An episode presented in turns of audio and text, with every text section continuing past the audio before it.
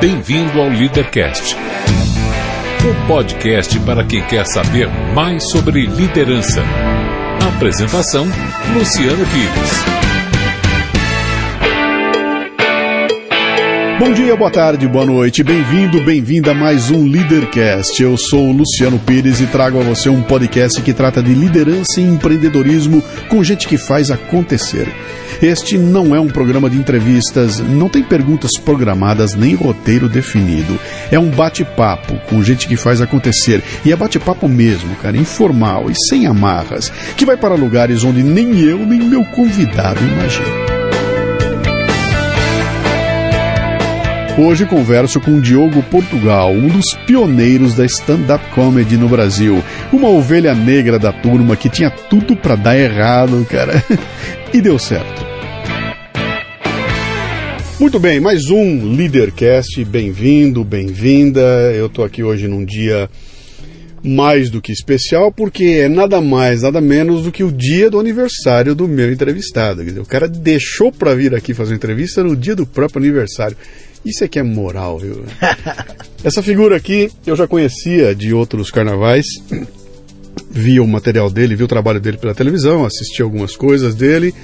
E a gente acabou se encontrando e se conhecendo ao vivo no evento do Murilo Gun, onde eu fui o entrevistado, ele foi também, a gente trocou uma ideia lá.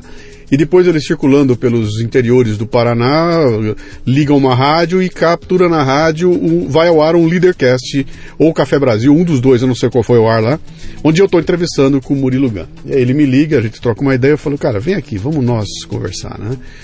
Uh, eu tenho três perguntas aqui que são as fundamentais do programa e que são as mais difíceis. Né? Então você, por favor, capricha. Né? Eu quero saber o seu nome, sua idade e o que é que você faz. então vamos lá.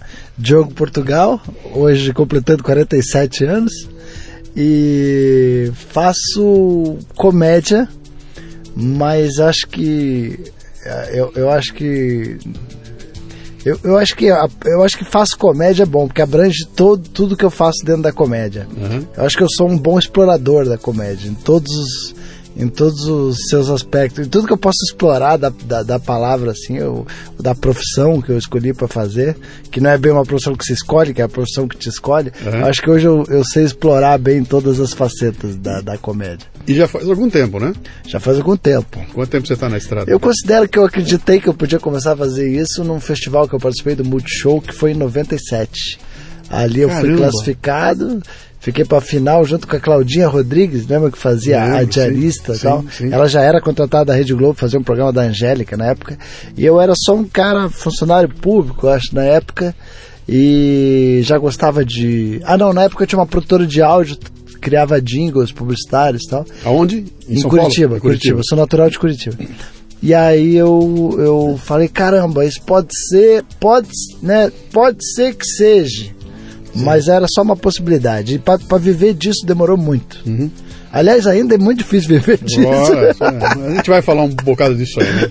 Eu quero, eu quero ir lá atrás, porque me interessa muito saber essas essa tua raiz, cara? Você vem de outro? Você vem de família de artista? Vem, vem de, família, é é? vem de família tradicional, cara. Meu avô é nome de rua em Curitiba. Opa. Meu avô era presidente do Tribunal de Justiça e foi governador interino do Paraná durante um tempo. Caramba. É, tá lá no quadro dos governadores, no, no palácio do, no palácio do governo no Paraná. Tá lá uhum. no quadro do meu avô. Uh, venho de uma família que, é, que não. O normal seria eu fazer direito, sabe? Que todo mundo na minha família foi da área de direito e tal. Eu falo que se chegar lá no Tribunal de Justiça em Curitiba e gritar pega o Portugal, sai o prédio todo. foi uma, legal. Uma, uma, uma, foi uma profissão realmente que eu falo assim, a profissão que me escolheu, cara. Não fui uhum. eu que escolhi. Acho que eu fui uma, uma grande comédia em todas as coisas que eu tentei fazer de, de forma séria. Eu acabava sendo meio que o palhaço da história. Desde Mas, o colégio vamos, até, até profissões mesmo. Assim. Vamos, vamos tentar explorar um pouco isso. Eu queria saber o seguinte aqui. Você então, você cresce num ambiente onde o pai é o, é o senhor advogado, né? O, é, desembargador. O jurista, desembargador, etc. Meu pai tinha idade para ser meu avô, né? Eu tinha um conflito de geração grande com ele. Assim. Sua, sua mãe era o quê? A minha mãe, ela, é, a minha mãe era aquela mulher do segundo casamento. Tá, saca? Tá. O meu primeiro irmão era uma diferença de idade muito grande comigo. Ele já, uhum. ele já já tinha a família dele formada. Quando eu nasci, eu já tinha sobrinhos. Sabe aquela coisa sim, do, sim. do do caçula do segundo casamento e tal. É, e, mas a a família da minha mãe é uma outra praia, sabe? Interior de Santa Catarina, é, fazenda, andar a cavalo, essas coisas. Uhum. Eu tive uma infância que ninguém teve, cara. Eu falo assim, uma, uma infância de banho de rio, cachoeira, cavalo, essas coisas legais, assim. Mas que legal. Que, as, que, as, que os moleques de hoje não tem mais, né? Não, não tem. Eu é, acho que isso a é... minha. A minha foi em Bauru, subindo é... em árvore, comendo manga isso, no pé. Isso, que eu digo. É uma, uma infância que você não vê mais hoje. É. Eu vejo minha filha só diretamente conectada, né? No aí, iPad. Coisa. Tem uma filha de 4 anos. Eu vejo uma diferença. Bom, eu já achei uma informação importante que eu queria, que é a seguinte, quer dizer, não havia na tua vida ali, você não tinha um paradigma, pô, aquele foi comediante, o outro artista, não tinha nada não, disso. O que tinha era um outro mundo. Nada disso. E que em determinado momento você até deve ter olhado para aquilo e falar, bom, quando eu crescer eu vou ser isso, né? Eu vou estar é. também de terno e gravata, uhum. etc e tal. Uhum. E aí você vai para a escola, já era um bagunceiro? Exato. A, a, escola, a escola, eu não sei, eu, eu acredito que eu se formar, eu, eu fui um cara muito muito apontado como garoto problema, sabe, na escola. Assim, eu acho que às vezes eu penso, quando a gente faz essa releitura de escola, a gente vê como a escola não, não evoluiu nesse sentido, né? De ver que, pô, que existem outros tipos de criatividade, né? Que quando você resolve ser um pouco diferente, você é taxado como o garoto problema, o cara que é suspenso, que é e não tem muito uma valorização de quanto, quanto, quanto valeu. Tipo assim, quantas vezes que eu acho que valeu a minha piada no colégio, a ponto de eu estar tá fidelizando uma plateia, né? Que era a minha própria turma, quando ria de alguma coisa que eu falava, ali, eu, quando eu faço a releitura, eu falo, caramba, a veia de comediante já existia. Uhum. Você só não consegue desenvolver porque a, a sociedade vai te impondo Isso. que você não pode ser palhaço, sabe? Eu, eu, eu falo, é, e, e eu acho que eu falei aquele dia no Hard Work uhum. Papai, lá, uma das coisas que me marcou muito foi quando o cara que trabalhava comigo uma vez me colocou na parede e falou, pô, nós temos uma produtora, nós temos um mercado, a gente atende as agências, você tem que decidir se você quer ser palhaço ou se você quer ser empresário. Uhum sabe? Sim. E aquilo me deixou assim, porra, mas eu não não dá para ser os dois, né? É. Que foi o que eu venho buscando uh, o, o, o, no, no, decorrer da minha vida, que é ser um, um, um empresário da palhaçada. Né? Mas e, e, e, tá indo, né? Tá indo. Deixa eu voltar lá na escola. Então. Você falou um negócio interessante aí que me lembra. Eu, eu escrevi um texto há um tempo atrás onde eu tratava desse assunto, desses atributos que a gente tem ao longo da vida uhum. e que são desconsiderados lá na frente. Ninguém nem olha para isso se eu for fazer um, um vou ser entrevistado para um emprego em qualquer lugar, os caras vão perguntar para mim o que, que eu fiz, etc e tal. Mas não vão me perguntar de coisas que para mim são fundamentais. Por exemplo, se você perguntar para mim, cara, o que que te ajudou a te formar, a ser o que você é hoje? Eu vou falar, cara, ter sido goleiro de futebol de salão durante 15 anos. Caramba! Como assim goleiro? Eu falo, goleiro de futebol de salão. Durante 15 anos eu fiquei lá atrás. E futebol de salão você sabe como é que é, cara. É a pauleira. Aquilo você ah. não para um segundo. Então eu era o cara que estava parado lá atrás do gol, eu via o jogo de um jeito que nenhum outro jogador via. Eu era o cara da reposição de bola, dependendo da reposição que eu desse, era meio gol. A, a, a, reposição de bola era um negócio arriscadíssimo. Quantas vezes minha reposição não caiu no pé do cara atacante, o cara veio e fez o gol por minha culpa, né? Então isso tudo vai forjando um tipo de visão de mundo que lá na frente não vale é, nada. O goleiro, não... o goleiro do futebol de salão ele é mais, ele é mais guerreiro mesmo. Né? Mas, e é explosão, o outro, você não está é. correndo o tempo todo, você está parado, de repente é. você tem que explodir, tem que ter reflexo. É. Isso treina, bola, isso né? treina você em algumas coisas que lá na frente vão servir muito. Assim como esse negócio do humor, de você ser o cara da piada, o cara do bom humor, etc e tal, uhum. desenvolve na gente um olhar sobre a vida que é diferente de quem não fez isso. E isso pode servir muito lá na frente. Então eu, eu, eu ia fazer as entrevistas e falava, cara, mas os caras me perguntaram do que, que eu gosto de ouvir, para onde que eu gosto de viajar. Eles me perguntaram coisas, se eu sei fazer matemática, se eu sei falar inglês e esses outros atributos, né? E você falou uma coisa importante. A sociedade não gosta disso, ela poda a molecada, né? Quer dizer, você já vem com aquele. Já tem um talento nato e você é podado porque esse talento do palhaço não vai servir nada lá na frente quando você for seu advogado, engenheiro, o professor, ou etc e tal. Né? Quando é que. Bom, você se formou e foi fazer o quê? Você eu, fiz, eu fiz administração em comércio exterior, que eu tinha feito intercâmbio, então eu estava com inglês assim, apontar, bem afiado. Falei, caramba, eu acho que vai ser legal fazer comércio exterior, que é uma, na época, na época era tipo assim, uma profissão promissora, né? Sim. Eu tava abrindo as coisas, né? É, Collor. O Brasil, o Brasil em globalização, pô. Brasil, é. né, pô, vou trabalhar aí, vou trazer uns carros importados aí pro Brasil, Sim. fazer guia de exportação. Mas você que, pensou nessa. Que, não, e que foi ridículo, cara, porque não tem nada a ver com o que eu escolhi então, pra fazer, não tem nada a ver com o que eu fiz. Mas a pergunta, quer dizer. A, a, a faculdade, pra mim, foi uma grande. A maior piada da, da minha vida foi ter feito essa faculdade, porque o que, que estatística, matemática financeira são coisas que eu não consigo usar hoje. Agora eu sei de coisas que, que tipo assim, agora eu, eu, eu, sei ser um bom gestor das minhas coisas, porque todas as vezes que eu coloquei um gestor para fazer coisas para mim não deu certo, e eu tô uhum. passando por isso nesse momento agora. Sim. Mas houve um momento que você te, deu uma consciência de você que você não ia ser empregado de ninguém, você ia ser dono do seu próprio negócio? Eu, Teve um momento de escolha? Eu, eu tenho uma teoria, e foi consciente isso? Eu tenho uma teoria que eu acho que, que essa coisa de não ser empregado é meio relativo. É, hoje em dia, com essas startups, com esse mundo moderno do, do, molecada que já nasce patrão, que criou uma puta ideia e agora vai ser patrão, eles perdem um pouco a, a, a ciência de que é muito importante ter patrão. Eu vou, eu vou, te falar no seguinte, porque às vezes o patrão é aquele cara que, que te provoca a, a fazer alguma coisa melhor do que, que você faz. E eu, eu, ao longo da minha vida, sempre fui muito colaborativo, nunca fiz nada sozinho. E, por exemplo, todas as sociedades que eu tive, de certa forma, eu tive patrão. Uhum. Né? Tipo assim, quando eu, eu, tenho um festival que é o Risorama, hoje é o maior festival do Brasil, é, é, tem o Risadaria também, que eu acho que foi até uma pena, onde eu também sou curador, mas o Risorama está completando 13 anos de existência, então para mim eu, ele tem um valor de simbólico. Assim. Uhum. E, e no Risorama eu tinha a ideia, eu tinha a intuição, eu tinha o conceito, mas eu não tinha o dinheiro. Aí eu levei essa ideia para quem? Para o Festival de Curitiba, que já era uma grande instituição de teatro. E eles abraçaram a minha ideia. Então hoje o Leandro Nófios é meu sócio porque ele me deu essa oportunidade. Uhum. Eu dei a oportunidade. Hoje é um negócio, é um business, funciona bem, uhum. mas ele é meu patrão. Entendeu? Ele, ele, é minha. Tipo, eu não consigo fazer nada sem ele, entendeu? Então ele, ele, tem um patrão. Quando eu estou montando agora uma casa com o Danilo Gentili em Orlando, onde a gente debate ideias e tal, o Danilo é meu patrão, ele, a ideia foi dele, não foi minha, inclusive, nesse caso. Uhum. Quando eu trabalho lá com a Luciana Jimenez na Rede TV, eu tenho minha diretora, que é a Cláudia Bexiga, que me cobra, que fala, Diogo, precisamos de mais ideia aqui. Ela está sendo minha patroa naquela hora. Quando eu trabalho com, com, com meus colegas, ou até meus funcionários na minha estrutura, no meu estúdio onde eu funciono, eles me cobram coisas e eu vejo assim, cara, eu estou sendo cobrado por uma coisa que eu criei e agora eu não estou fazendo, ou, ou, seja, é, a procrastinagem está tá, tá partindo de mim, eles estão me cobrando, então eles estão sendo meus patrões, apesar de não ser. Eu tô, eu tô começando a achar que o bacana da vida é quanto mais patrões você tiver, uhum. mais você está evoluindo, né?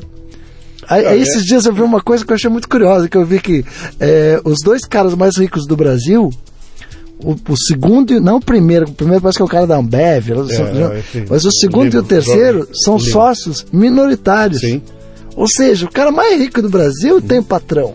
Entendeu? Então eu acho que não existe problema nenhum em ter patrão. Uhum. Contanto que você é, é, é, evolua e faça com que esses patrões sejam é, é, obviamente que quantas vezes que dá vontade de mandar a merda, né? A gente Sim. tem essa coisa de mandar a merda. Eu já me segurei muitas vezes, cara, sabe, Dalai Lama, Dalai Lama, pra você não mandar a merda. Por quê?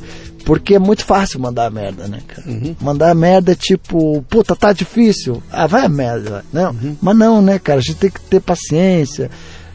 Todas as vezes que eu não tive paciência, eu, eu me ferrei. Você se ferrou. Eu, eu, está falando um negócio interessante. Eu, eu sempre disse para todo, sempre eu fui, eu comandei equipes a, é, a vida inteira e tudo, e eu sempre dizia para turma o seguinte, cara: a melhor e a pior coisa que você pode ter na vida é um chefe.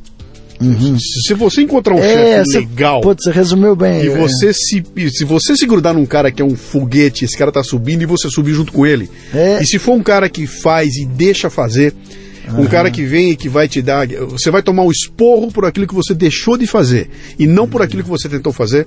Isso pode ser um, um bálsamo, cara. Porque se é um cara que te orienta, é um cara que é um mentor, né? Uhum. Por outro lado, você pegar uma mané, que é o idiota, que não faz, não deixa fazer, uhum. que é o cara que tá te segurando lá embaixo, isso é. pode ser um desastre para você. Isso né? pode só suga a tua energia, né? Então, é, e, e muitas pessoas não têm esse cuidado de falar, deixa eu observar em que chefe eu tô me, me, me, me juntando. Eu tô na.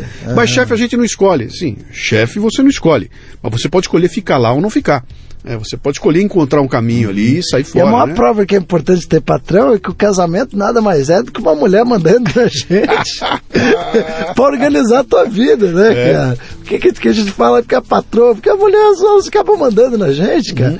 Porque é, é como se fosse assim, a forma mais é, mais masoquista da gente ter a vida organizada, né, cara?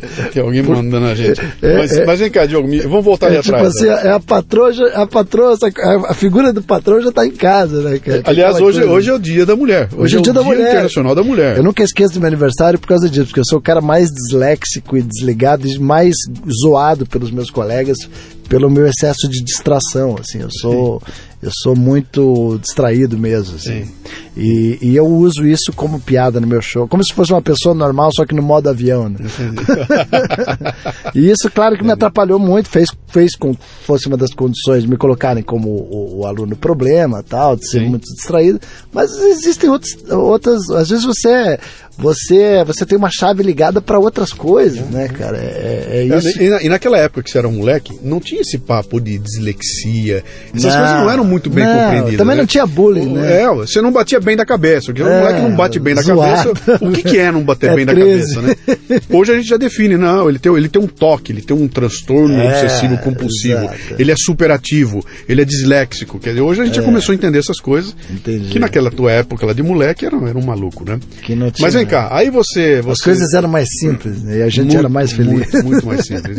Tinha menos escolhas, cara. E quando você tem menos escolha, é muito mais fácil você resolver Exato. tua vida, né? Uhum. Ah, você então se forma uhum. e resolve tocar seu próprio negócio? O que, que você vai é, fazer? Eu, eu já na faculdade, eu já montei um negócio enquanto eu estava na faculdade, sabe? Ali eu já sacava que, hum, faculdade estou fazendo, mas não é a minha. E eu, eu, quando eu usava a criatividade, eu era feliz, né? Então eu montei uma. Eu comecei a criar jingles, eu, era, eu tinha uma banda. Sim. E eu via que o mercado publicitário tinha, é, né, tinha essa coisa do jingle, né, da, da, da, da, da peça publicitária. Uma vez eu perguntei numa produtora, falei, quanto custa um jingle, né? E o cara falou, ah, pode ir. Aqui em São Paulo sempre foi muito mais caro os mercados, como lá em Curitiba. Lá em Curitiba o cara falou, olha, pode variar de de 350 a 3 mil reais. Eu falei, depende da produtora, depende da peça publicitária. Isso eu estou falando de muito tempo atrás. Obviamente que hoje os valores mudaram. Tal. Provavelmente um jingle hoje deve estar na face dos, dos 15 paus, entendeu? Sim. Mas ok, não, não, importa. Eu sei que falei, caramba, é bom negócio. E eu comecei a, a, a, a criar jingles sem o cliente querer. Uhum. Entendeu? Eu via lá uma sapataria e tal. eu criava o jingle e mostrava. Comprei uma mesinha de quatro canais, Tascam, uhum. gravava, botava voz, segunda voz. E, e, levava pronto pro cara? E comprei, e levava pronto. Comprei um programa chamado Band na Box, na época, que você dava as notas e ele montava. Sim. Era muito churrascaria, assim, os timbres, saca? Aí com o tempo, aquilo me gerou um trabalho, me gerou outro trabalho. Eu, eu, fiz uma vez um restaurante mexicano que virou um case, que era muito divertido, tinha prato quebrando, é, tal. É, teve um que eu ganhei um prêmio que era assim, era Ótica Boa Vista, que era assim, tem gente que não vê longe, tem gente que não vê perto, é o braço que ficou curto, é o oi que não tá certo, uns precisa de óculos, uns precisa da Boa Vista, o serviço não piscar de olhos, o pagamento a perder de vista. eu fiz esse baião e eu ganhei é. um prêmio no Prêmio Colunistas. E todo mundo queria saber, por que foi essa produtora que fez esse jingle? E era um cara só. E, e era eu com o meu técnico, que na, na época era meu sócio, e a gente participou do Colunista. A partir daí eu abri um mercado nas agências, comecei a divulgar o portfólio. Só aí que eu entrei nas agências. Por enquanto uhum. eu, eu vendi assim. Quantas vezes, cara, que, que até uma frase que marcou muito a minha vida. Uma vez eu levei para um cara que era dono de uma casa de tintas, e eu mostrei o jingle para ele, e ele ouviu. Quando o cliente queria ouvir de novo, é porque tinha gostado. Sim. Ele ouviu uma vez, falou: É, não, bacana, mas não despertou interesse. eu falei, puta, realmente, né, cara? Ele tem razão, cara. Não despertou interesse. Eu acho que é, esse é o grande desafio da vida, né? Sim. É você despertar o interesse, né? E hoje em dia, então, pelo amor de Deus. E o cara, o problema dele não era dinheiro. Ele era um cara que estava indo muito bem. Por isso que eu fui lá visitar ele. Uhum. Era propaganda, outdoor. Eu falei, esse cara tá com a grana, vou lá visitar ele. E você levou pronto um Levei jingle pronto, pra ele? Falei, aqui tem um jingle pronto, você. aqui tem um jingle pra você. Peguei o brief, as informações e tal. Me achando, cara. A gente leva, a gente só aprende no erro, né, uhum. cara? Impressionante, assim. E é, dali pra produtora foi um passinho? Aí a, aí a produtora, não, eu cheguei, eu cheguei a ter grandes contas, eu uhum. cheguei a fazer... Não, mas você montou tua produtora? Montei minha produtora, chamava The Audio, ela existe até hoje, Sim. eu passei a marca pro, pro, hoje pro cara que é, o, que é o sound designer, que é o Fábio Lavalle, que tá tocando ela, um produtor que tá no mercado, uhum. tive conta, fiz campanha de governo, fiz campanhas pesadíssimas, ganhei bastante dinheiro com isso, uhum e não era feliz, sabe por quê? Sabe quando que eu descobri que, eu, que, eu, que, eu, que, a produtora só me trazia dinheiro e dor de cabeça? Hum. Quando os publicitários me ligavam de madrugada, cara. Às vezes, ah, precisa desse material. E eu, e eu, eu nunca eu precisava ter uma, um trabalho que eu desse conta até o fim, do começo até o fim. Eu criava, eu já, só que eu não era o maestro, eu não era o trilheiro, eu sempre precisava de alguém. Sim. É como se eu fosse um maître, mas eu não era o cozinheiro. Sim. Eu não sabia fazer o prato. Sim. Então eu precisava. Um dos caras que foi um grande parceiro chama Henrique Peters, hoje ele toca nos Mutantes nessa nova formação sim, dos Mutantes, sim, sim. que é o Henrique Peters, que era meu trilheiro. Só que às vezes eu precisava do Henrique para fazer a trilha tal para mim, com o Pro Tools, com, com os é, crosswires, aqueles baita teclados e softwares.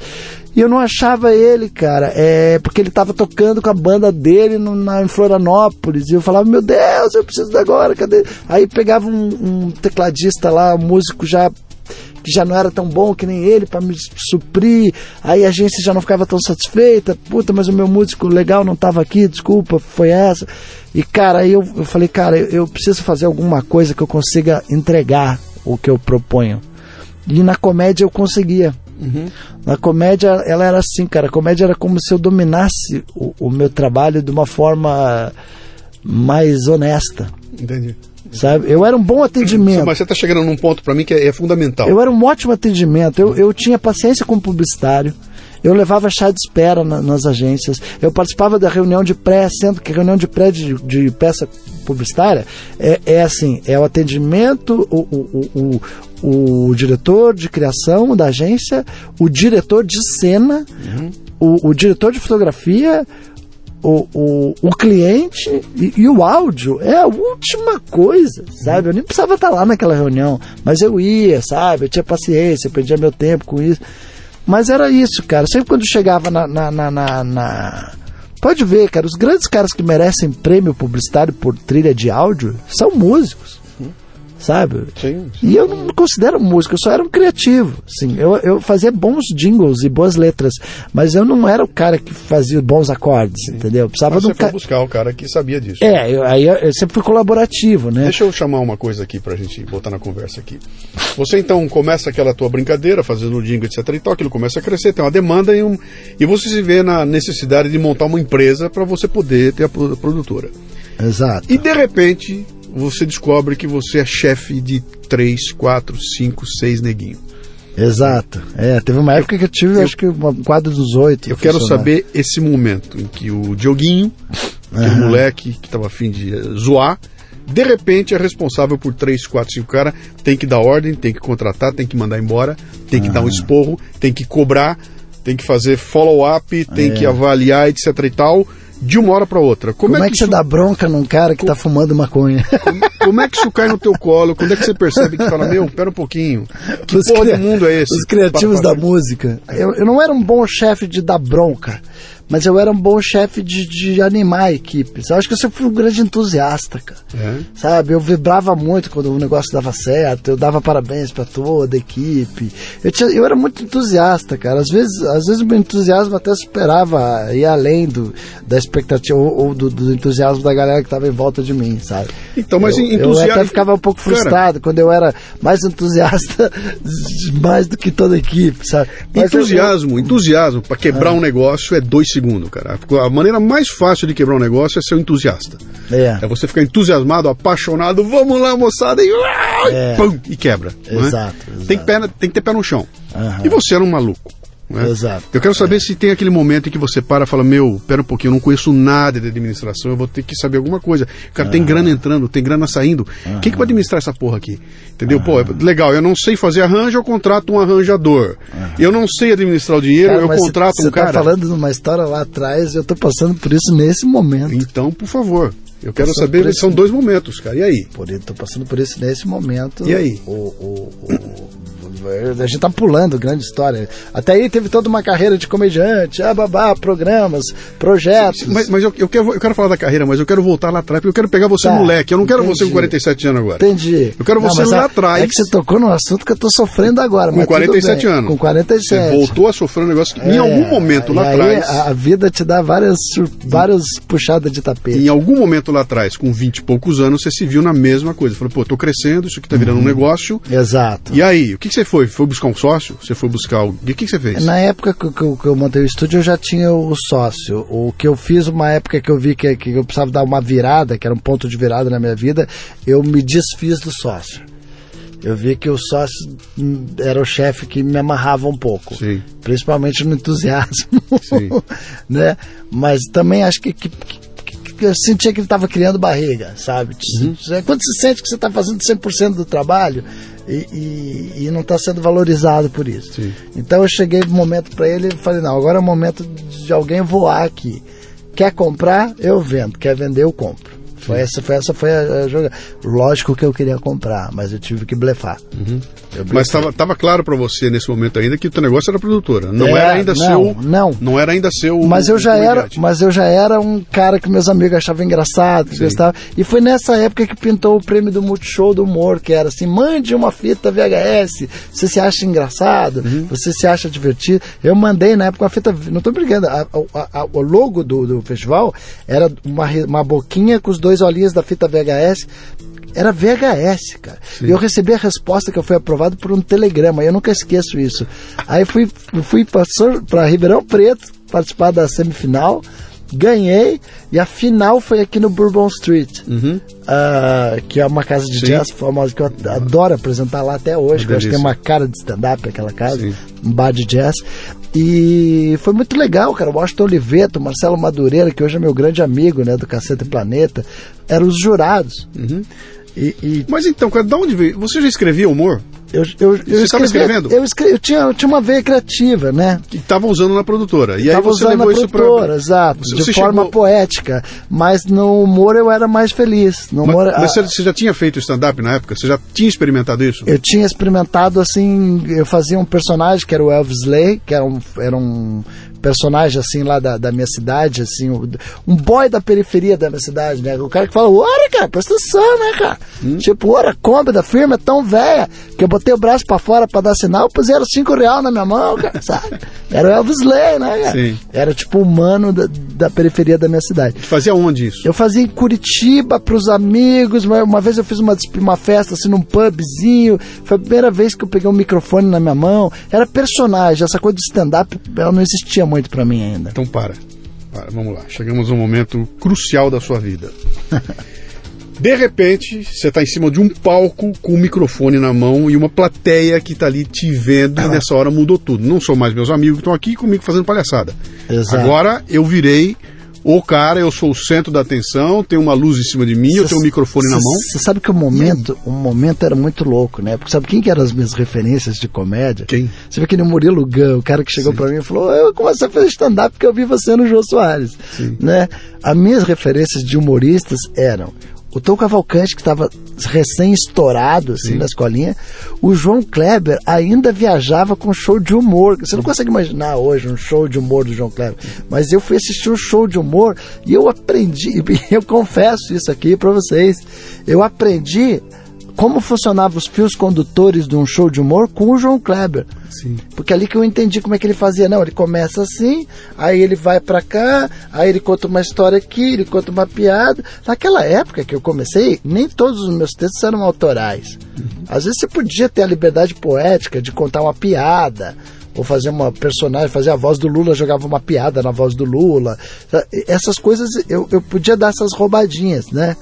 Com o tempo, não. Daí com, com o stand-up, quando veio o seriado do Seinfeld, quando a gente começou a, a ficar com olhos mais. Ah, até, isso é uma, uma coisa muito legal. Participei de uma noite depois de um tempo, nessa época, tem a ver com a época, de uma noite chamada Terça Insana, aqui claro, em São imagina, Paulo. famosíssimo. Vou te falar onde que essa noite começou. Começou na Rego Freitas, num barzinho chamado Next, para 50 pessoas.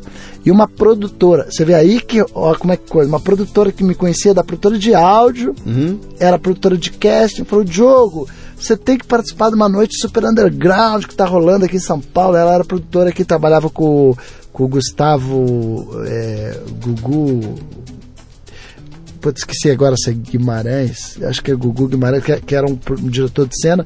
E ela falou: Diogo, você tem que vir aqui, cara, é Grace Janucas tal. Eu falei: como é que eu falo com ela?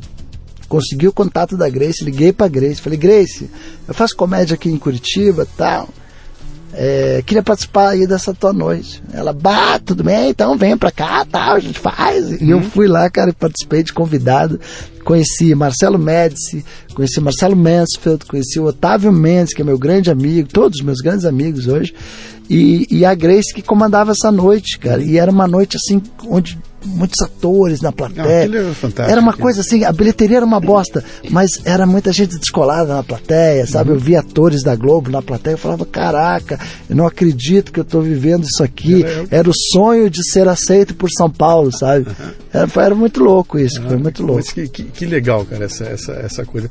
Agora, você está falando pra mim, você aprendeu com o João Kleber, e o João Kleber é cria do Chico Anísio. De ninguém menos que Chico Anísio. O, Chi- o Chico também, até um- um- uma falha minha não falar do Chico Anísio. Uhum. Chico Anísio também me aprendi muito a ver os fios condutores. Uhum. Como é que ele fazia o fio condutor. Aí você via que você tem um roteiro, você pratica, você automatiza e aí você leva para o palco. Né? Sim, sim. Basicamente como deve ser uma palestra. Sim. Eu não sei porque eu não sou palestrante. E você, e, vo- e você aprendeu isso na observação, quer dizer, você não foi ler teoria do humor, eh, etc. e Ainda não, daí mais pra frente foi. Sim, mas naquela época tava, era, era uma coisa crua, era um talento que você tinha e você olhou esses caras e falou, cara, vou entrar nessa e de repente você está em São Paulo enfiado no meio da bagunça. A minha grande empreitada empreendedora que eu achei que funcionou, deu certo foi o seguinte, foi quando eu, eu, eu senti que era muito difícil, que a Grace não ia me colocar no elenco fixo, porque eu era o cara de Curitiba, Sim. e porque tinham grandes nomes da comédia já no elenco dela, e ela e os convidados que participavam às vezes eram grandes nomes, assim, ela conseguia, ela conseguia os atores da Globo fazendo texto de humor e tal, e era uma noite underground, então eu falei, caramba, é difícil pra mim, eu não consigo vir toda terça-feira para São Paulo, a Grace também não me põe no elenco fixo, não existe valor de cachê e tal. Falei, sabe o que, cara? Eu vou fazer a minha noite, na minha aldeia, que é Curitiba, na minha cidade. E aí pintou uma casa que estava interessada no meu show, que era, era só o que faltava. Essa casa que era, foi um marco na história de Curitiba. Porque eu comecei. Ah, e como que eu ia fazer um produto para não ficar igual a Terça Insano? Falei, pô, mas se eu começar só convidar convidados para fazer personagem, vai ser um cover da Terça Insano. Aí é que entrou o meu insight de fazer, caramba, comédia stand-up, ninguém tá fazendo. Eu vou. Na, na Insana não existia stand-up. Era só personagem com tema. Sim. Eu falei, cara, ninguém tá fazendo stand-up. E aí eu falei assim, já sei, esse vai ser a maneira de eu me diferenciar. Fa- Fala um pouquinho dessa diferença para nós aqui. Tem muita Então gente tá, ouvindo a gente aqui que não Vamos sabe lá. muito bem. O que, que é Como o stand-up? Stand-up é quando você. Tanto a, ter, a Terça Insana eu tenho que dar um valor. Claro. A Terça Insana foi uma grande revolução do humor brasileiro, porque foi a primeira vez que o humor deixou de ser piada e passou a ser texto autoral. Sim. Quando eu ia pra Terça Insana, eu me cagava de medo. Porque a, a, a Grace falava assim, Diogo, o tema é contos de fada. E eu tinha que ir pra lá com um texto escrito por mim.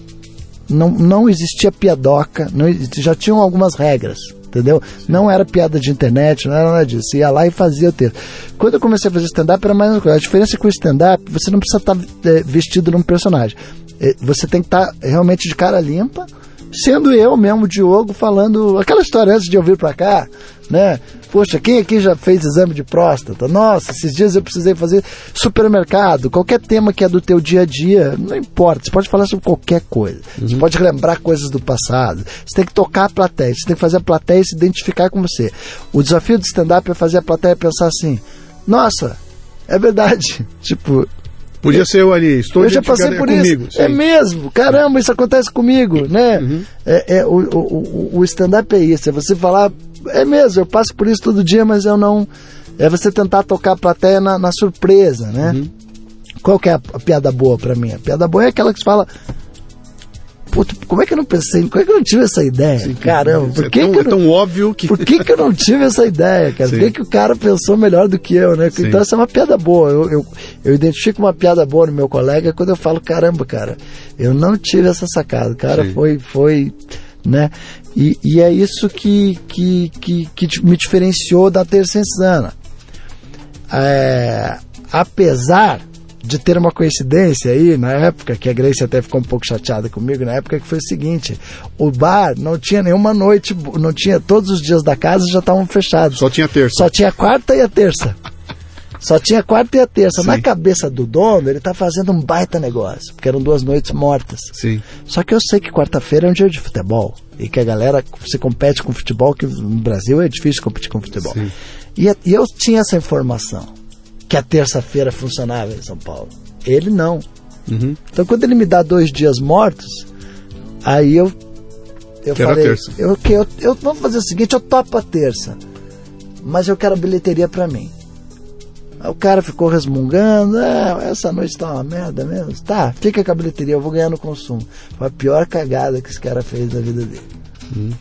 Porque eu fiquei com a bilheteria de uma casa lotada uhum durante oito anos. Aquilo toda é, terça-feira. É, é, é, um case do humor brasileiro, a tua história. Toda terça-feira, cara. Sabe que horas que. O show era às 10 da noite, sabe que horas que as pessoas iam para pegar a mesa? Uhum. Às 5 e meia, 6 da tarde, e alguém para sentar na mesa, para ficar segurando a mesa. Pra... E eu sempre trabalhei com essa coisa da colaboratividade, eu sempre chamava os amigos. E aí eu comecei a chamar os meus amigos da Terça Insana também para ir para Curitiba. Formou-se um, um intercâmbio tão legal Sim. que eu falei, cara, isso precisa ir para um patamar maior. Aí eu cheguei pro Festival de Teatro de Curitiba e falei, por que não criamos um núcleo uhum. de humor no Festival de Curitiba? E aí criou-se o Risorama, que hoje eu, eu, eu, tenho muito orgulho, é um festival que, que é muito rock and roll da comédia, sim, assim, sabe? Fala são, uma coisa... São, só pra você saber, hoje o Risorama são 12 sessões ao todo, seis sessões, é, é, seis sessões por noite, desculpa, é, seis sessões, seis dias, todos os dias com sessão extra com uma média de público de mil pessoas é, a, a, gente consegue levar para o Risorama uma média de uns 40 comediantes por, que legal, por ano. Que legal. Né? E fala uma coisa para mim, a, a, quando é que pintou na tua cabeça e ficou claro para você que aquilo era um jeito de ganhar a vida? Que fazendo o que você estava fazendo ali, estou aqui fazendo. Aquilo, as brincadeiras que eu fazia, a bagunça toda, de repente virou um jeito de vir ganhar a vida tão viável que eu vou largar a produtora, vou largar tudo e vou me dedicar e vou ser um comediante da. Quando foi? É, eu, eu, tava, eu tava cozinhando dois frangos na mesma panela, Sim. saca? E, e, e, chegou um momento que eu não tava mais sabendo o que, que a, a produtora tava produzindo. Às vezes eu chegava lá e falava, o que, que você tá fazendo? Eu falava, ah, você não trabalha pro shopping e tal. Ah, tô sonorizando aqui. O salário dos meus técnicos começou a ficar muito caro. Uhum. Eles estavam querendo ganhar mais. Blá, blá, blá. Aí, aí, que você tomou aquela enquadrada do teu, eu do comecei, teu sócio? Não, Foi aí que você tomou a enquadrada? Você quer ser palhaço? Não, eu já tinha. O, o, a enquadrada é o seguinte: eu já tinha comprado a produtora dele. Tá. Mas eu tinha funcionários caros. Entendi. Eu tinha uma, uma, uma um, um, atendimento caro, eu tinha um, um, um sound designer, o, o, meu técnico e músico caro, os freelas caro. Eu falei, caramba, eu tô com uma folha de pagamento gigantesca, cara. E aqui o meu lucro é pequeno. Uhum. Aqui no humor eu não tenho ninguém. Sim. Eu só tenho a minha empresária, eu, meu técnico contra a regra, e, e o meu lucro é, é, é, é muito maior. Uhum. Mas eu ainda acho, hoje com 47 anos, eu me sinto numa situação que eu acho que eu tenho que ter um outro negócio que não é o que eu faço. Eu sinto essas necessidades, sabe? Sim. Por causa de crise de mercado. Sim. Eu sinto muito isso. Mas. É, cara, foi o que foi a melhor opção que eu fiz na época, entendeu? Porque eu acho que uma das coisas que aconteceu, o meu ponto de virada na minha vida foi quando eu apareci no Faustão, no programa do Faustão. Isso que eu ia te perguntar, mas antes disso, eu ia perguntar uma coisa a você. O teu pai era vivo? nessa época? O meu pai chegou. Não, meu pai na, nessa época do Faustão já não. Não, mas na época que você estava lá com. Isso, ele. Um stand-up. Ele chegou ele, a ver. Ele foi ver. Ele chegou a ver de cadeirinha de roda tal. Ele chegou a ver. Ele chegou a ver qual era o meu barato. E aí? Ele chegou a ver uma casa cheia. E ele aí? chegou a ver pessoas lotando assim para ver meu show. Ele chegou a ver e, isso. E aí, cara? Como é que o desembargador é, ele... é, é, processou isso? Cara, meu pai foi um cara muito rígido, muito duro, muito estudioso, que viveu a vida inteira pro trabalho, muito honesto, sabe? Aqueles que não conseguiu cartório para nenhum filho. Uhum. Todos os outros embargadores tinham filho com cartório, sabe? ele era aquele cara muito honesto, muito rígido, muito duro, mas que quando ele se aposentou, ele teve um derrame, sabe? Puta então, quando ele ia curtir a vida dele, ele, a vida meio que Sim. foi meio dura com e ele. Quando ele foi te ver, ele já estava já estava. Então ele, ele, ele, ele, teve duas pessoas. Teve aquele que daí virou o pai que, que ficou lúcido a vida inteira, mesmo com o derrame e tal. Mas, Como tipo, é que foi para você entrar no palco e ver o velhinho na cadeirinha sentado ali para te é, assistir? Foi, foi, foi, Como é, é que foi? foi? Você sabe que ele, o dia que ele morreu, eu tinha show no outro dia. Sabe? E eu, e eu. É aquela coisa, quando você domina teu ofício, você não vai deixar de fazer as suas coisas e tal. Mas o. Eu, eu, fico feliz por saber que ele entendeu qual era meu barato. Sim, entendeu? Sim. Mas no finalzinho da vida. Mas sim. ele entendeu. Como é que foi para você? Vida, eu acho que quem sabe ele tenha. Os meus. É, a, a, tipo assim, muita gente que, que, que, julgava assim, a minha forma de ser é, é tipo ele queria que eu tivesse feito direito, claro. queria. Eu até faço uma piada no, no, meu show que eu falo assim, só tem advogado na família, né? Eu falo, pô, eu, eu virei humorista, eu fui adotado, falaram, foi, mas te devolveram. Vem cá, você fugiu da história, eu vou repetir a pergunta. É. Como é que foi entrar num palco e ver o seu pai sentado na cadeirinha te assistindo ali? Foi, foi bacana. Qual foi a sensação? A hora que você entrou em cena? Foi legal. Eu, eu acho que, tipo assim, eu não, não vou dizer assim, ah, foi a emoção da minha vida. Não, acho que ele eu acho que ele já tinha, já estava vendo qual que era, babá, babá. Ele não viveu para ver um sucesso, Sim. tipo um sucesso nacional, assim. Sim. Sabe? Porque eu acho que, eu, acho que eu, eu cheguei a ser, um, na época que estourou no YouTube, um cara falou para mim, você viu quantos acessos você tá no YouTube? E eu falei, o que, que é YouTube? E aí que eu soube como é que tava, aí foi uma grande virada na minha vida. Meu pai não, ele não viveu essa não parte. Vez, ele viveu o comecinho, quando uhum. as coisas estavam começando a ir pro lado. Mas, mas foi legal, foi muito satisfatório. Uma vez, teve uma coisa muito legal, que eu acho que isso até foi mais importante que ele ter ido ver na casa. Uma vez teve um evento do Rotary Club, que eles me contrataram mesmo. Eu fui contratado. E o meu pai, o meu avô, meu pai, eram todos desse Rotary Club. Então, é, eu acho que eu fiz umas piadas, eu, eu trabalhei o texto, Sim. eu peguei, fiz uns textos sobre Rotary, sobre Lions Club, sobre Rotary. E eu acho que ali ele, ele sentiu, sentiu que eu fui muito aplaudido, assim. Eu Legal. acho que foi uma, ali eu acho que eu toquei ele. Legal. Até mais do que na casa, porque na casa não era só eu, tinha comediantes e tal. Mas ele chegou a ver a casa cheia e chegou a ver que eu estava encaminhado assim que no que eu queria, né? Vamos pro Faustão? Como então, é que pinta Faustão, cara? Então, Faustão foi o seguinte, cara. Teve duas entrevistas que foram muito importantes para mim, o Jô Soares e Faustão. É, a gente estava fazendo o Clube da Comédia em São Paulo, a gente se juntou. Em Curitiba já estava virado a comédia. Aliás, até acho que às vezes eu, eu, tenho um pouco dessa coisa no meu currículo. Eu importei um pouco a, a coisa do stand-up de Curitiba para São Paulo. Sim. E eu via que. Eu falei, tudo bem, aqui em Curitiba, né? Sou cabeça de bagre, mas às vezes eu preciso ser rabo de baleia, né? E aí tá. Aí eu começou na época do Orkut, me, me comunicar com a Marcela Leal, comecei a levar os comediantes para lá tal, e eu soube que estava rolando um movimento só de stand-up, uma noite só de stand-up, onde a minha noite misturava personagens, stand-up, era, era uma salada. Uhum. Uma noite só de stand-up estava sendo criada aqui, que o MC era o Mansfield, Marcelo Mansfield. E aí estavam eu falei, quem é o elenco? A Marcela falou, olha, o elenco é o Márcio Ribeiro, que fazia o X-Tudo, que era um grande amigo que a gente Sim. perdeu há, há, acho que cerca de três anos atrás. O, o Oscar Filho, Rafinha Bastos e. e só. E a Marcela Leal. E eles falaram, pô, você não quer participar tal? Daí eu, fui participar uma vez com eles, eles estavam começando o grupo participei, a Marcela foi muito querida comigo, falou, pô, você não quer entrar pro elenco fixo? Aí eu acho que eu já tinha mais bagagem, sabe? A Terça Insana não me quis no elenco fixo, mas Sim. o Clube da Comédia já me quis. Sim. Aí eu, foi uma conquista, né? E ali você foi visto e te só que chamaram... Era, exato, só que ali era o seguinte, apesar de eu ter público em Curitiba, lá em São Paulo a gente não tinha, cara. A gente ia fazer no Beverly Hills aqui, uhum. tinha 30 pessoas, 20 pessoas na plateia, às vezes tinha mais gente para apresentar do que para ver. Era uma luta, sabe? Eu vinha todo final de semana de Curitiba para investir aqui e tal. Aí. E você não. Isso não te broxou? Cara, brochava mais os meus colegas do que eu. Às vezes eu, às vezes eu ficava, tipo assim, o Rafinha via o Rafinha bravo, porra, não tem ninguém. Eu falava, pô, Rafinha, mas eu vim de Curitiba, saca? Uhum.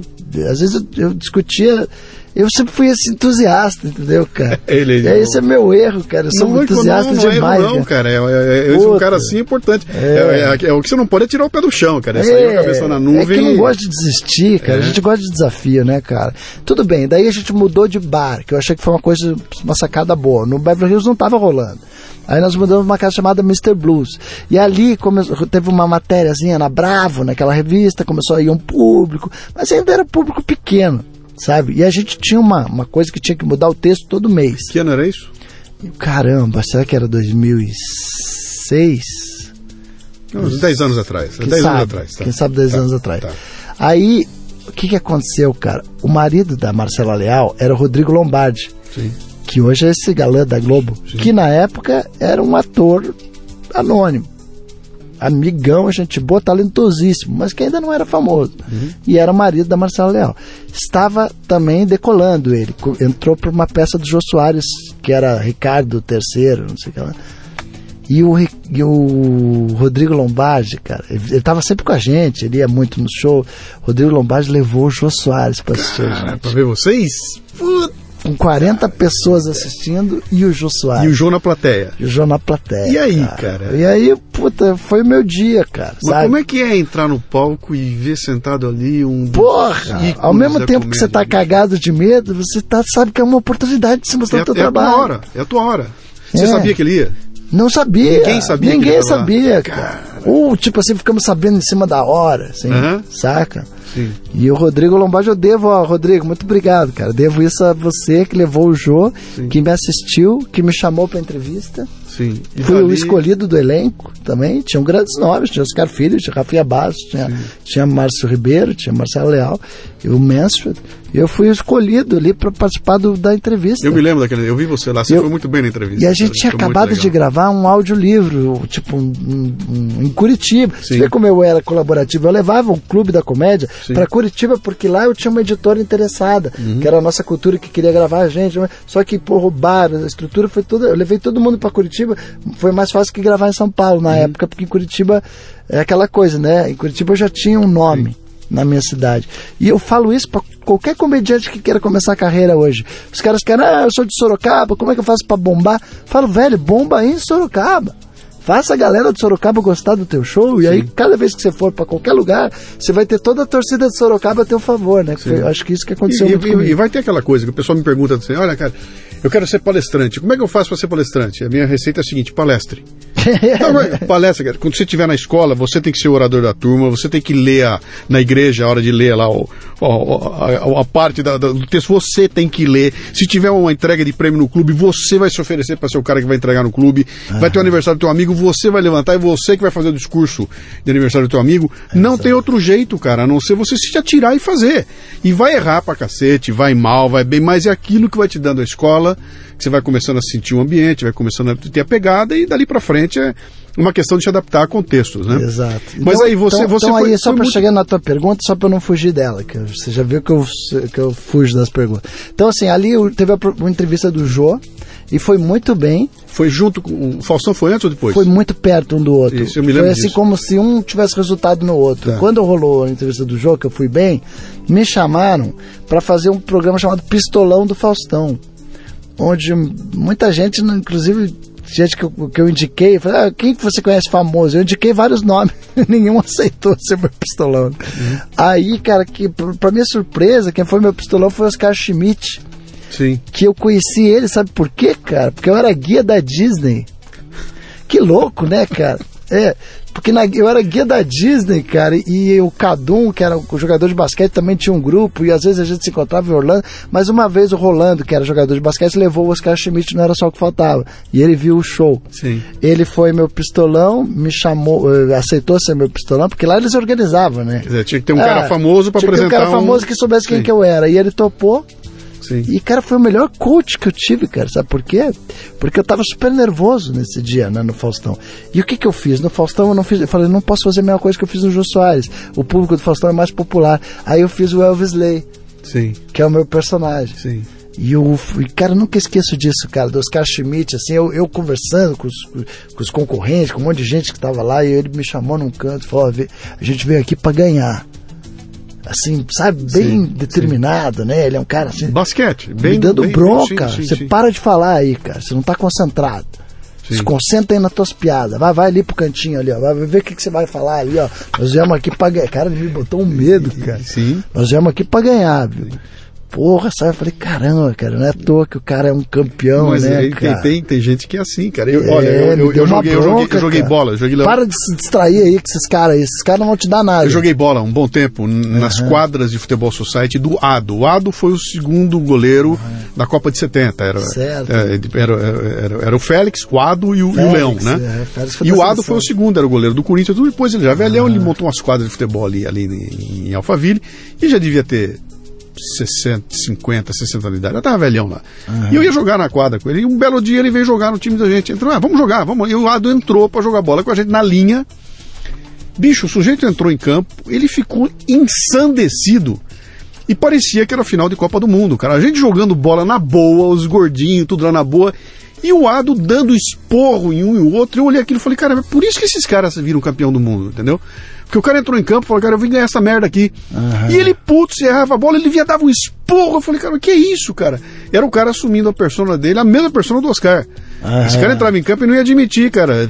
Vem com o corpo mole, não, que você vai ver o que vai acontecer com você. Que são né? os provocadores, né, cara? Que são os caras que botam. ser melhor do que a gente é. Por isso é. que eu não vejo futebol mais, cara. Eu uhum. ligo pra ver futebol, esse bando de, de, de frescalhado lá. Não é. tem um pra chegar lá e. Ah, errou o é. passe de 3 metros? Legal. É. No próximo passe você vai ver o que acontece, né? É. Naquela época era assim. E o Oscar tinha esse, esse eu, perfil aí. Eu devo muito a ele. Quando ele foi na, no. Esses dias eu trabalho com a Jimenez, num talk show, e ele foi lá esses dias e eu dei um presente pra ele. Falei, cara, eu devo muito a você e tal. Ele foi muito querido. Você foi bem no Faustão? Fui bem no Faustão, eu ganhei o pistolão do Faustão, Legal. sabe? Naquela contagem de pontos que sim. a plateia. Sim, sim, sim. É, e aí eu ganhei. E ali viralizou muito no YouTube. Então o Elvis Lay uhum. ajudou o movimento de stand-up. Sim. Porque aí, onde que eu estava em cartaz? Eu estava em cartaz com o stand-up com o Clube da Comédia. A gente começou a fazer duas sessões e começou a bombar. E ali, cara, também foi o meu momento, sabe? Começou Sim. a ter proposta do Brasil inteiro para viajar com o show. E ali foi um momento que eu acho que eu, que eu, que eu falei: não, agora me dei um tempinho para dar só para eu passar essa colinha aqui que foi uhum. foi muito legal eu fiz turnês pelo Brasil inteiro conheci o Brasil inteiro fazendo show foi um momento onde também eu tive, eu aproveitei bem esse momento Uhum. Saca? Eu aproveitei bem, vamos dizer, financeiramente. Sim, eu, sim. Porque às vezes eu, eu, eu, vejo comediantes às vezes, que não aproveitam os momentos deles, cara. Ah, e, e, historicamente, assim, você viu um monte de cara. O cara estoura na mídia, ah, vai fazer show. Não, não é minha praia, não, não tem um show montado. Pô, vai, cara, tem um faz, momento, né? isso não vai ser para sempre, entendeu? Diogo, quanto Eu me considero tudo? um guerrilheiro de trincheira, porque eu, eu apesar dos anos de carreira, eu, eu consigo manter um bom público no teatro, eu viajo, mas eu faço para isso acontecer parar, também, claro. entendeu? Você falou, né, criar barriga, como é que é? é você criar barriga. É, se eu não me reinventar, velho, Diogo, eu sei quanto, que eu vou ficar para trás. Disso aí? Um momento onde quem tá lotando o teatro são youtubers. quanto são... disso que você tá me contando do Rodrigo, do pessoal te chamar, de você. É, quanto disso é sorte? E quanto disso é hard work, papai, como diz nosso amigo quanto disso é sorte, cara? Cara, é... Você já parou pra pensar nisso? Eu, eu sou um cara sortudo ou eu sou um cara que trabalha pra cacete? Como é que você define Não, isso? eu não acho que eu sou um cara sortudo, não, cara. Eu sou muito pouco convidado para coisas, saca? Eu acho que é mais hard work, papai misturado com uma aceitação, uma, uma palavra que o americano chama de likability. Eu acho que em algumas coisas eu, eu tenho essa likability envolvida, uhum. é, que me ajuda nas minhas coisas. Mas eu, esse ano, por exemplo, o Risorama foi muito difícil de conseguir patrocínio. E eu tô batalhando ainda, inclusive, uhum. entendeu? Então a crise afeta todos os mercados. Sim. Não dá pra, cara, é meio que. Eu tenho a teoria que jacaré é parado vira bolsa, sabe, Sim. cara? Então, você está morando em São Paulo? Eu sou hoje. meio inquieto, sabe? Você vive em São Paulo hoje? A tua hoje, base aqui, hoje eu moro em São, é São Paulo. Paulo. Não, tá. São Paulo foi uma, uma, uma, uma coisa inevitável, assim. É muito importante para mim. Você tem um show, está viajando Sabe por aí? Sabe por quê? Porque quando você está em São Paulo, você se torna mais barato para os teus produtores. Claro. Você tem um avião a menos para eles pagarem para você, você, entendeu? Sim. Você está mais Se eu morasse em Brasília, quem sabe não tanto. Tem os colegas dos melhores do mundo que moram em Brasília, para eles não muda é, muito. São os hubs, você tem que estar no hub. Ou você está tá no, no Rio, ou em São Paulo, ou Brasília. Curitiba, hub, né? cara, além de ter, ter, um, ter, um, ter uma coisa muito ruim, que é o aeroporto está muito fechado. Uhum. Não é o povo que é fechado, é o aeroporto que é fechado. Sim, sim. Daí isso atrapalhava, às vezes perdia voo, não conseguia chegar, entendeu? Você tá, você tá com um show, você tem um show que você faz ali rotineiramente. Isso. Tenho alguns ah. shows. Tenho de personagem, de stand-up já é o meu segundo show, tá. chama Partiu Portugal. Uh, tem muitos produtos no, no YouTube, na web, muitos produtos, assim, piadas lixo, Hey Ho, Joe Go, que são sketches. Isso não te dá dinheiro? Isso não me dá dinheiro, mas me dá, mas dá... me dá me dá vitalidade. Sim, sim. Entendeu? mostra a tua, tua. Bota você na. Por na, exemplo, a fritada, que é baseado no roast, né? Foi um dos maiores ibops do Multishow, né? Uhum. É um programa onde eu apresentava, mas é, é colaborativo. Sou eu com vários comediantes talentosos sim. fritando uma personalidade, sabe? Sim, então sim. É, foi muito bacana a fritada. É, começou na internet. Isso é outra coisa que eu faço. Para mim, a internet é uma prateleira de supermercado onde às vezes algum produto é escolhido pela mídia. A Sim. fritada era um produto de internet. Aí uma produtora da, da Espanha, a GLM, se interessou, mostrou pro Multishow, o Multishow aceitou, virou programa de TV. Sim. Muita coisa que eu tô pondo, tô vendo uma série agora que tá muito legal, que eu tô muito orgulhoso dela. Chama Portugal Descobrindo o Brasil. Eu descobri que eu, eu criava muito texto nas cidades que eu ia. Eu falei, caramba, eu preciso transformar isso numa série. E, e, e, já tem 10 capitais gravadas. Uhum. É, então eu vou para o Recife, é eu falando do Recife, daí tem o stand-up, eu falando para as pessoas mostrando. É turisticamente correto, porque mostra todas as, as coisas do Recife, mas com uma, um ângulo de visão de humor. Sim, né? Legal. Então tá muito legal essa série. Eu pretendo fazer todas as capitais. Legal. E depois pretendo fazer várias cidades. Não tem fim essa série. Portugal descobrindo o Brasil. Uhum. Eu posso ir para Festa da Uva de Caxias do Sul. E aí o stand-up virou febre, cara de repente entrou na moda e pintou, virou uma loucura, virou febre. Ah, ah, e, e, tem algumas coisas aí que eu, eu, me questiono um pouco, embora eu nunca mergulhei profundamente nisso, porque eu sou de uma época, eu sou um pouco mais velho que você, só 13 anos mais velho que você, então eu sou de uma geração, Pô, mas não parece, geração tá, anterior. Tá, tá né? bem na fita, tá bem na fita. Ah, e eu sou de uma época, cara, em que você tinha caras como o Zé Vasconcelos viajando o Brasil afora. Sensacional. E, e ouvir o Zé Vasconcelos ou assistir aquilo é, é, é não dá para entender aquilo, né? Porque uhum. o cara ficava uma hora e meia no palco, não falava um palavrão, não tinha apelação nenhuma, contava histórias longuíssimas. E não era aquela coisa do pau, não, cara, umas histórias compridas e arrebatava o Brasil. Então você tinha lá o. Você tinha o Zé Vasconcelos, você tinha o Ronald Golias, tinha uma turminha ali da pesada, né, cara? Que eram caras que, de certa maneira, faziam já um stand-up, embora não fosse o stand-up de hoje. Não é o que é hoje. Hoje o stand-up é uma, é uma metralhadora, né? Você sobe no palco ali, é uma bateria e pau, pau, pau, pau, pau, pau.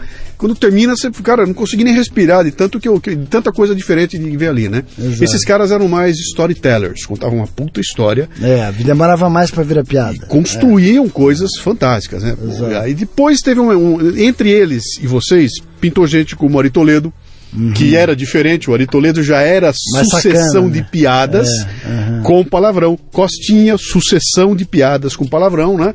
Uh, até desembocar lá na frente num, num cara tipo. O, o, eu vou esquecer o nome dele agora. Como é que é o nome dele que é? Sérgio Rabelo? Sérgio Rabelo. Participou a, do Risorama. Até desembocar lá na frente num Sérgio Rabelo, que aí passa a ser um negócio diferente. Você olha para aquilo e fala: pera um pouquinho, cara.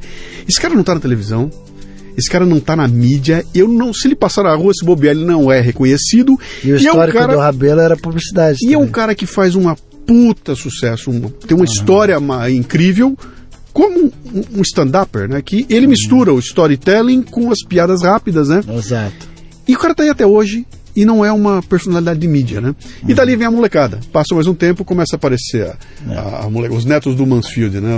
Aquela turma, turma que vem lá na não, frente. Hoje né? realmente tem muito comediante stand-up. Você alguns, consegue... Tem alguns que tem que começar a matar, inclusive. Você consegue... Você consegue... eu imagino que você deve ter visto essa turma toda, você de certa forma acompanhou. Uh, você consegue ver um humor de hoje diferente do humor daquela época? Você consegue entender que o humor de hoje talvez seja mais apelativo do que ele era, porque a plateia exige que seja assim? Talvez a plateia seja mais não, educada, cara, não tem mais saco para storytelling, eu, eu, quero rapidez. Eu acho que o, que o, o, esses nomes, como o Danilo Gentili, que vieram até depois de mim, o Rafinha Bastos, que foi um cara que mudou bastante a história da comédia stand-up, assim, pela ousadia dele e as coisas, assim. Mudaram muito, fizeram muitos seguidores e fiéis. Agora, esses seguidores e fiéis, tem muita coisa boa surgindo e tem muitos caras que vão no atalho. O que, que é o atalho? É o cara achar que se ele falar palavrão, se ele falar umas merda, fizer umas, umas dancinhas, umas coisas assim, ele consegue o riso. Uhum. Consegue o riso fácil, mas se você estivesse lendo um livro desse cara, não ia rir. Uhum. Você tá entendendo? Entendi.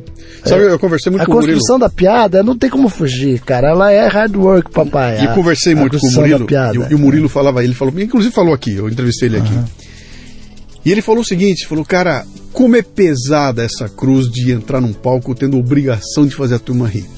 Uhum. Ele falou, cara, é jogo duro, porque a gente entra com uma puta de uma cruz, quer dizer, eu tenho que fazer esse povo rir. Exato. E se o povo não rir, cara? Né? Exato. Como é que faz? E aí ele falou, cara, é um negócio tão pesado que eu tô, eu tô encontrando outras maneiras de satisfação. Por exemplo, eu, eu tô caminhando para palestra, ele está mudando o esquema exato, dele lá, né? É. Ele falou: e aí o que eu tenho? Eu tenho que entrar para dar insight para as pessoas. Ninguém precisa uhum. rir de mim.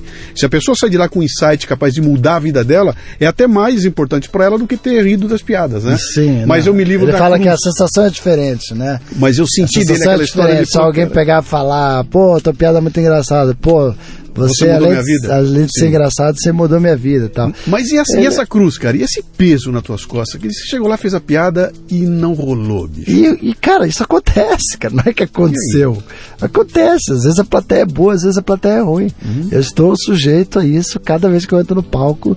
Esses dias eu fiquei um tempão, teve férias, e quando eu voltei a trabalhar, eu tava enferrujado. É. E eu entrei no palco e eu falei, caramba, eu tô sem pegada nenhuma. É. Eu preciso retomar essa plateia, o que está acontecendo? Né? E aí eu fui me encontrando e, e essas horas é, é, complicado. Aí que eu acho que, que, a experiência vem com você, né? Isso aí. Porque você fala assim, quanto mais eu forçar a barra, menos eles vão me aceitar. Eu vou tentar deixar mais orgânico, assim, uhum. ficar mais à vontade com eles. E aí fui retomando o ritmo do show e a partir da, da metade do show para frente foi perfeito, assim. Mas no começo eu tava, uhum. não é eu tava sabendo se a plateia que tava dura comigo ou eu que tava duro com a plateia, sabe? Uhum. Tem isso também. Joe, você não pode botar graça, no piloto automático. A graça, você nasce com ela? Ou você consegue fazê-la? Eu acho que é os dois. Eu acho que é os você dois. consegue ver as duas eu, coisas? Eu, eu vejo, eu vejo comediantes que têm uma graça muito nata, assim, que uhum. têm um carisma gigantesco, que eles não precisam fazer muito esforço pra plateia rir. Pra mim, esse cara é o Ronald Golias, cara. É, é uma coisa existe impressionante, cara. cara. O, o, Marco Luque é um cara que tem uma aceitação de palco, assim, ele entra, ele faz uma brincadeira, a galera gosta. Eu vejo que ele, ele é como se ele precisasse fazer menos esforço para agradar, Sim. entendeu? Sim. Enquanto eu não não acho que eu tenho essa graça. Eu sou um cara meio tímido, eu tinha dificuldade para apresentar um trabalho na faculdade. Sim. Sabe? Daí, de repente eu me vejo numa situação de comédia, de pau, eu tenho que provar porque que eu vim meio rápido assim e tal, porque senão a galera já me saca e, e não compra. Quanto disso é estudo, cara? Teve, teve bastante eh, estudo depois de uma certa época da minha. Quando eu fazia personagem, eu não tinha estudo nenhum, era tudo muito orgânico. Assim. Aí na hora de stand-up eu, eu, li os livros da Judy Carter, como é, o que, como é que se tinha que fazer, como é que se podia fazer analogias, blá, blá, blá, blá, blá. Mas eu não sou um estudioso, eu não Sim. sou Murilo Gun. Sim. Murilo Gun foi um cara que. É, porra, começando a comédia stand-up, eu acho que eu vou fazer isso. Foi lá, estudou, entrou no mercado e arrebentou, cara. Uhum. Tipo, porra, o cara tem um talento para estudar e fazer, certo? Sim. Que eu admiro. E tem piadas dele geniais, entendeu? Sim. Eu não jamais ia conseguir fazer isso. As minhas coisas eram mais assim, as minhas piadas são mais de coisas que realmente eu vivi aquilo, eu não estudei aquilo. Uhum.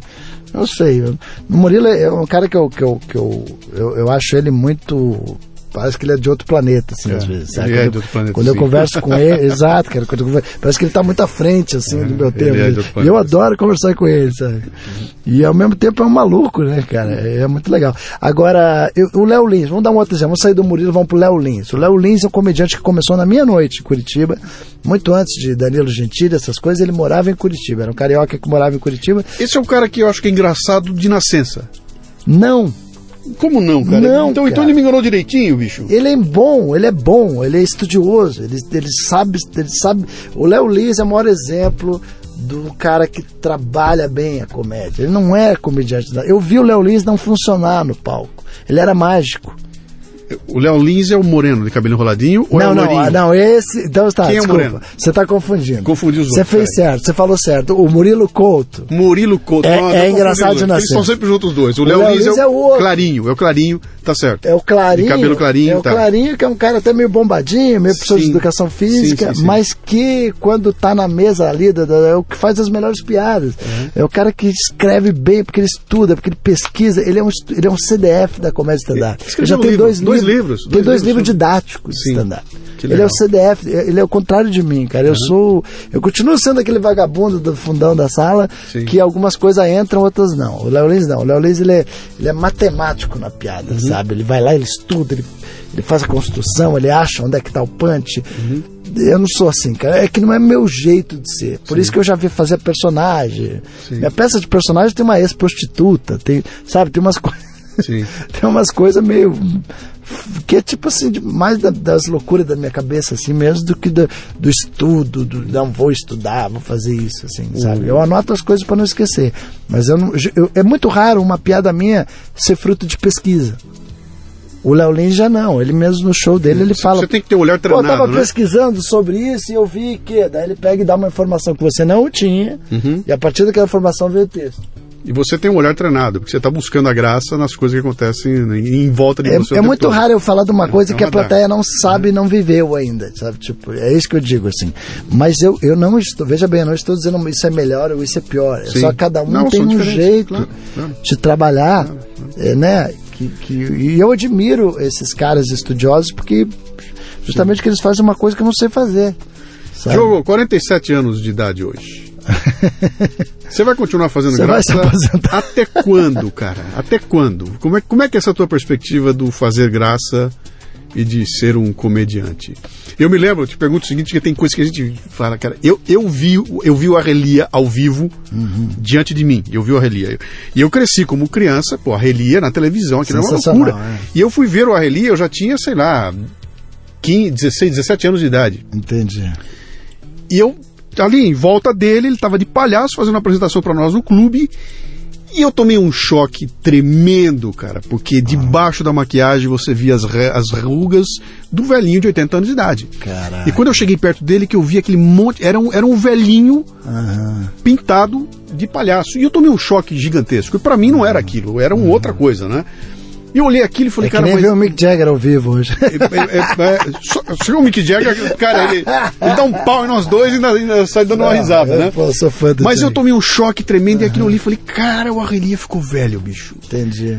Mas ele continuava sendo uma figura porque ele É. estava apelando para o Eu pra- acho que o- puta, minha vida, né? Que eu via que eu cresci com Isso. aquilo, né? Você falar Como é isso, é? eh, tem um filme que chama Mr. Saturday Night com o Billy Crystal que eu acho muito legal, que é o, que mostra um pouco desse drama do comediante velhinho querendo apresentar num asilo pela necessidade de uma plateia, assim, sabe? Sim. Eu me dê 15 minutos num asilo e eu vou arrebentar, sabe? É um Sim. momento muito legal do filme.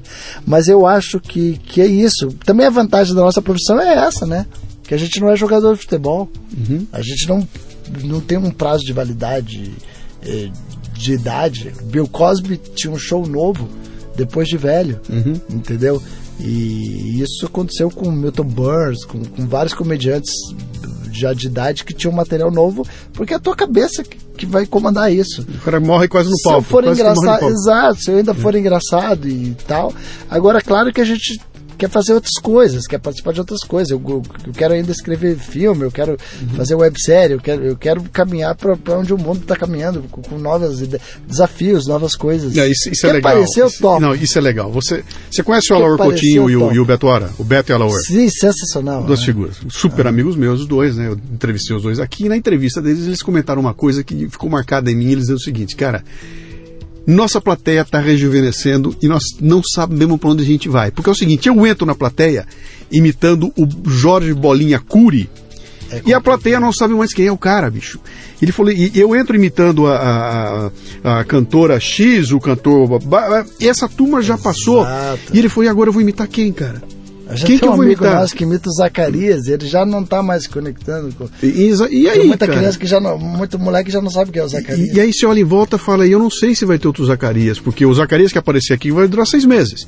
Pum, e desaparece. E os teus ícones vão vão e às sumindo, vezes a né? melhor imitação do cara é alguém que já morreu, né? Pois é, É uma e que, pena e que vai isso, passar. Como é que se lida com essa coisa da plateia Cara, eh, rejuvenescendo? Eu, eu- hoje eu, eu tento. É, é, é uma grande incógnita, cara. Eu vejo assim. é, o- o- por exemplo, assim, quando eu, quando eu estourei, um uma das grandes alavancas de- do estouro da, da minha mídia foi um blog chamado Jacaré Banguela, Sim. que é do Rodrigo Fernandes, que é um, um cara comediante também, que está agora começando a fazer stand-up e tal. Esses dias eu vi que o negócio tá, tá brabo, essa conexão com a nova geração, vamos dizer, com essa geração que gosta da Kéfera, que gosta do Whindersson, que gosta do, desses, desses youtubers novos. Quando o Jacaré Banguela, que na época que eu estourei, ele era a, A referência. a, a- Sim. a referência da molecada, o blog Jacaré Banguela, quando ele fala pra mim, Diogo, eu não estou conseguindo me conectar com essa nova geração Sim. que gosta da Kéfera, que gosta do, do, do Cossielo, do, desses, esses youtubers, essa nova molecada que, que tá aparecendo, que já não é mais o Não Salve, nem o PC Siqueira, já é outra. E, é- e daqui a pouco já vi- virou outro. E, e, e essa é uma pergunta difícil que você está me fazendo, porque realmente eu não sei, cara. Eu faço a minha praia, eu faço o que eu acho que, que é engraçado, que sabe, quando eu faço stand-up falando sobre as coisas que a minha filha fala, a galera ri, porque vê que tem verdade ali, né? Então, E como é que você está caminhando por essas mídias novas aí? Você, você tá saindo de um palco tô, do eu, teatro? eu tô me acostumando com o Snapchat ultimamente, que é uma mídia social que eu acho é, que você tem que dar, você tem que ficar fazendo toda hora e é uma coisa que eu que sou meio distraído esqueço, sim. Uhum. É, tô começando a me adaptar com ela, tal e, e tô em todas as redes sociais. O Twitter eu nunca abandonei desde o começo, Uhum. sempre tive presente, às vezes mais, às vezes menos, Tá. né? Vamos pro encerramento? Vamos Vamos lá. encerramento. Só uma rapidinho, só uma, uma coisinha que eu quero de você aqui. é o Tem que saber a hora de parar, por isso que Deus deu pra gente o orgasmo. Senão a gente ia morrer. É verdade. Ah, eu- toda vez eu faço a mesma coisa com quem está aqui, né? Você imagina que está te ouvindo aqui um garoto, uma menina de 24 anos de idade, estão dentro do busão ouvindo essa nossa entrevista, estão indo para o trabalho, para um lugar que eles não gostam muito daquilo, estão com o saco meio na lua, pô, o chefe vai me encher o saco, o cacete, e estão preocupados com perspectivas, cara. Puta, eu quero crescer, quero fazer o que eu gosto, quero fazer o que eu amo, etc e tal. Vai lá, me dá o recado para essa molecada aí, com base nessa tua história de empreendedor, de fazer acontecer, de. Qualquer coisa que eu falar aqui vai parecer meio clichê, tá? Mas, velho, tipo assim, o que que eu, o que que eu faria se eu tivesse assim, cara? Tipo, Eu, eu acho que eu ia tentar me aproximar da coisa que mais me agrada ou que menos me desagrada. E ia dar uma tentada, cara, sabe? Puta, vou tentar ir por aqui, vamos ver o que que dá, cara. Porque eu acho que a pior frustração é aquela de você não ter tentado, né? De você olhar pra trás e falar, puta, podia estar envolvido naquilo, podia ter feito aquilo, não fiz. Porque o não você já tem, né, cara? Sim. Então tenta, faz, insiste. Também não desiste fácil, né, cara? Porque tudo na vida é. é- é- os obstáculos eles estão ali, né, cara? Você vai, vai pegar o caminho daqui ou o atalho, em algum momento vai ter obstáculo, vai ter. é, Cara, obstáculo é, é muito difícil, cara. Eu, eu, você, você nunca tá longe, o fracasso ele tá sempre do teu lado, cara. O fracasso ele tá ali. E, e se, se você não. Tipo assim, eu não digo fracasso, mas é como se fosse umas certas direções erradas. Assim, às vezes você entra e cai no buraco. Cara. Às vezes o teu GPS te levou pra, pra boca de fumo, entendeu? E você arrisca tomar uns tiros ali. É melhor sair rápido e, e ir consertando o avião em pleno voo. E tem outra mas, coisa. Mas acho que o recado é tipo, tenta pelo menos. Se você tá infeliz. Posso contar uma história rapidinho? Mas aqui? deve? O porteiro do meu prédio falou assim pra mim: Seu Diogo, eu vejo o senhor saindo com essa malinha, né? O senhor vai. é, é, vai final de semana, volta com a malinha, sai com a malinha, volta com a malinha. O que, que o senhor faz? Eu falei, ah, eu sou comediante, trabalho com teatro, comédia, então eu faço shows em alguns teatros, em algumas cidades e tal, por isso que final de semana geralmente eu viajo e tal. Volto, ele olhou pra mim e falou, ah, é melhor que trabalhar? ele tem toda a razão. É bem melhor que trabalhar. Né? Então, se você tiver a oportunidade de achar uma coisa que é bem melhor que trabalhar, Claro. vai, cara. Fazer daquilo eu que você sou ama. feliz porque eu achei. Claro. Mas eu não sou, mas eu não me, me sinto uh, completamente satisfeito porque eu achei. Eu acho que pode vir mais coisas aí mais legais que trabalhar. Uhum. Sabe? Quem sabe tem muito mais coisas mais legais de trabalhar ainda pela frente que eu ainda vou buscar. Uhum. Né? Eu acho que é isso. Legal. Vai buscar alguma coisa que é bem melhor que trabalhar. É esse o recado que eu Boa, dou. Boa, é grande. Você lembra o seguinte, com 24 anos você tem, dá tempo de errar. Ainda dá tempo de errar. Dá tempo de errar, é. né? Com 47, com 60 não dá mais, é, né? Mas, puta, eu tenho errado pra caramba, viu? Tô fugindo das regras. Quem quiser encontrar o Diogo, faz o quê? Vai no Google e põe Diogo Portugal? Vai tem, tem um blog, tem um, tem um tem, site? Tem, tem um site, mas eu acho que hoje em dia o Facebook está bem bacana, a minha página do Facebook é ali onde é que eu atualizo todas as coisas. No canal do YouTube também, onde Sim. você vê todas as séries, Stand Up Update, Stand Up Seed, é, Portugal Descobrindo o Brasil, Piadas Lixo, que é um quadro onde a galera manda as piadas, eu leio, dou o crédito pra galera. Uhum. Se a piada é boa, eu guardo, se a piada é ruim, vai pro lixo. É bem, é bem interativo esse quadro. Tem também a o, a, a, fritada que você pode ver no Now da Net. Uh, trabalho com a Luciana Gimenez toda terça na Rede TV, no, no, no Luciano by Night. Uh, estamos ainda abrindo um negócio em Orlando, que é uma casa de show, que se Deus quiser vai dar tudo certo. Uh, eu não sei, cara, é isso aí. É, tá, tá, tá, bom demais. Twitter, tal. tá bom demais. Diogão, Obrigado, Beleza? cara. Bem-vindo aqui ao Leadercast. Obrigado pelo tempo que E agora o Murilo Gami me provocou, está sendo meu mentor, ele, de, de, de, de que, que, ele aprendeu tanto com vocês, e hoje ele me provocou a fazer uma palestra, que na verdade não é uma palestra que eu não considero palestrante, mas eu, eu fiz um storytelling na Campus Party que ficou bem bacana, que chama Empreendendo Riso. É que é mais legal. ou menos eu contando um papo parecido assim com, sim, sim. com, as, com as mensagens que eu aprendi assim e, estou aprendendo, né? Porque estou tomando vários fumos aí em vários negócios. Mas é isso aí. Um tá, abraço, tá cara. Tá bom, querido. Obrigado, tchau, tchau. prazer estar contigo. O Leadercast chega até você com o apoio da DKT do Brasil, que possui a maior linha de preservativos e géis lubrificantes do país, com a marca Prudence. Além disso, a empresa se orgulha de contribuir com a DKT Internacional, que mantém 21 programas de marketing social em 19 países.